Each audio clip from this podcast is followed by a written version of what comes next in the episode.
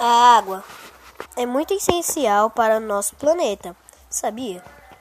E só 3% dela é potável. E se nós não tomarmos conta dela, ela pode acabar. Um exemplo de não sujarmos a água é o lixo, que, se descartado de maneira incorreta, pode sujar todo o ecossistema, a água e os animais, e nós, seres humanos. Cuidar do lixo é essencial. E se nós cuidarmos da água e do lixo, nada de ruim vai acontecer.